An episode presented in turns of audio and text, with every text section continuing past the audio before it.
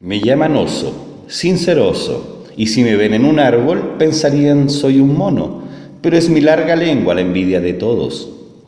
Muchos se quejan cuando las hormigas a su casa llegan, y yo que las busco día a día porque son mi comida favorita.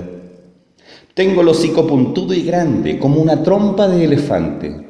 Es para succionar a cuantas hormigas tenga por delante. Siempre confundimos a nuestros depredadores. Nunca saben si es cola o cabeza lo que están mirando.